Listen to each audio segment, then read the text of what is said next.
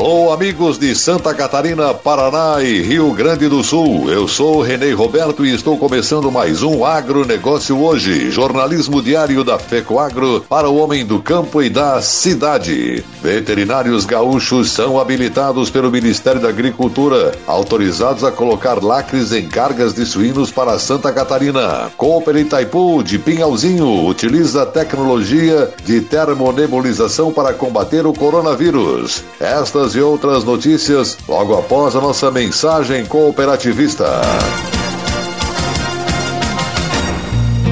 Sejam bem-vindos a Santa Catarina, famosa pela força do seu agronegócio. Evite trazer alimentos e plantas de outros estados ou países. Você pode colocar em risco a saúde dos nossos animais e lavouras. Ajude a proteger o nosso agronegócio e aprecie os produtos catarinenses. Uma campanha Sindicarne, Acave, Icasa e Fecoagro. Apoio Sidasc, Secretaria da Agricultura e Governo de Santa Catarina. Chegou ao mercado fertilizante com algem 100% de origem biológica vegetal. Produzido com algas marinhas, contém mais de 70 nutrientes minerais e orgânicos de alto aproveitamento. Algem potencializa a germinação da planta, dando um poder de arranque muito maior. Algem melhora as condições físicas, químicas e biológicas do solo. Aumente a produtividade da sua lavoura de grãos, pastagem e hortifruti utilizando nobre cooper pasto com algem. Algem é a nova tecnologia em adubo. O conceito novo e com um toque mais sustentável. Exclusividade da FECOAGRO. Peça já na sua cooperativa.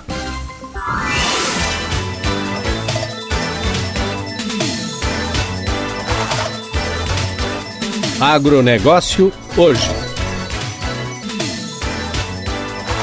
Hoje é segunda-feira, 30 de março de 2020. E essas são as notícias. Além de cumprir com todas as medidas sanitárias orientadas pelo Estado de Santa Catarina e pelo município na prevenção da proliferação do coronavírus, a Cooper Itaipu, cooperativa de Pinhalzinho, em seu novo supermercado também está utilizando tecnologia de ponta para garantir a segurança de clientes e colaboradores. Está sendo utilizado um aparelho de nebulização térmica abastecido com uma solução desinfetante. O termonebulizador lança uma névoa superfina no ar. Isso promove uma asepsia de 100% do ambiente e dos materiais, já que a neblina promove uma cobertura completa. Segundo o presidente da cooperativa Arno Pandolfo, o novo supermercado Itaipu de Pinhalzinho tem uma área de vendas grande e com bastante circulação de pessoas e colaboradores, além de possuir centenas de carrinhos e cestinhas de compras. Arno Pandolfo, cooperativista, comemora. Ele disse: a utilização desse aparelho traz benefícios aos colaboradores, reduzindo assim o manuseio direto de produtos químicos e aos clientes que terão à disposição um ambiente limpo, asseado e materiais de uso esterilizados. A nebulização térmica no Super Itaipu de Pinhalzinho é realizada ao final de cada expediente diário na área de estacionamento, entradas, banheiros, escadas comuns, corrimões, elevadores, esteira rolante, cestinhas, carrinhos e nas estações de atendimento. Já na área dos produtos, a higiene é realizada conforme cada tipo de maneira manual para garantir que nenhum item de consumo humano sofra qualquer contaminação. Uma forma de aproximar os produtores da cooperativa e das empresas parceiras, levando conhecimento técnico das novidades do setor do agronegócio de forma detalhada.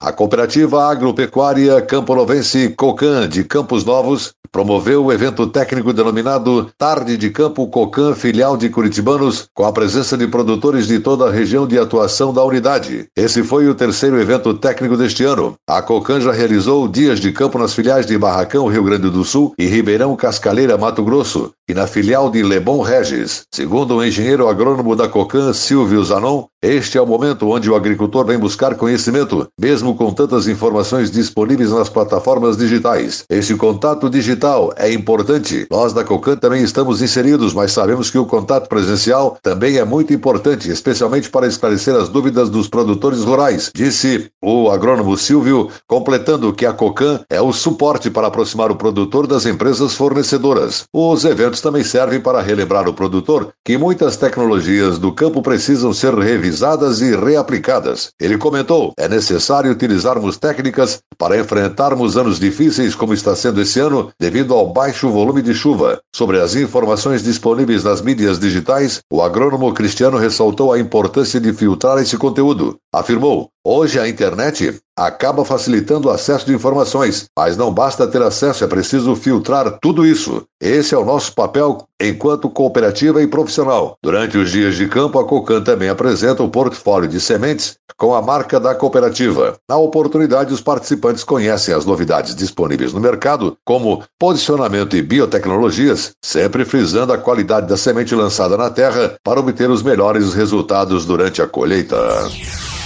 Uma pesquisa encomendada pelo Sindicato Nacional da Indústria de Produtos para a Defesa Vegetal, Sindiveg, sobre o uso de defensivos agrícolas no Brasil, apontou a diminuição de 2% no custo médio do produto em 2019. O estudo feito pela consultoria Spark entrevistou 18 mil produtores rurais em todo o Brasil de janeiro a dezembro e indicou uma redução de 9 dólares e 9 cents em 2018 para 8 dólares e 90 cents em 2019. Júlio Borges Garcia, presidente do Sindiveg, atribui a queda a dois fatores principais: a ampla oferta de produtos que enfatiza a concorrência e a oscilação do câmbio no decorrer do ano passado. Ele afirmou que o custo por hectare caiu cerca de 2% com grande depreciação cambial entrada de novos produtos, saída de outros e chegada de genéricos. Além de maior disponibilidade de produtos no mercado, Garcia diz que o desenvolvimento de tecnologias culmina na menor quantidade de aplicações e, por consequência, resulta na diminuição do custo. O argumento também é embasado no resultado da pesquisa, que mostra que em 2018 foram 914.530 toneladas aplicadas ante 975.166 toneladas em 2019. Isso significa significa uma redução em média por aplicação, queda de 1% do produto aplicado por hectare, afirmou o presidente. E a seguir, logo após nossa mensagem cooperativista, a nossa última notícia do dia. Voltamos já. Temos mais de um milhão de sonhos, mais de um milhão de oportunidades. Temos mais de um milhão de conquistas e mais de um milhão de sorrisos porque já somos mais de um milhão de associados em Santa Catarina e Rio Grande do Sul. Venha crescer com o maior sistema de cooperativas de crédito do Brasil. Cicobi. Faça parte. Da nossa família para a sua. A Aurora Alimentos acredita que nesse momento é preciso, mais do que nunca, cooperação nossa missão de levar alimentos de excelência à mesa dos brasileiros ganha um propósito ainda maior: garantir abastecimento a você e sua família. Orgulho e gratidão a cada um de nossos cooperados e trabalhadores. Juntos, vamos virar esse jogo. Contem com a gente.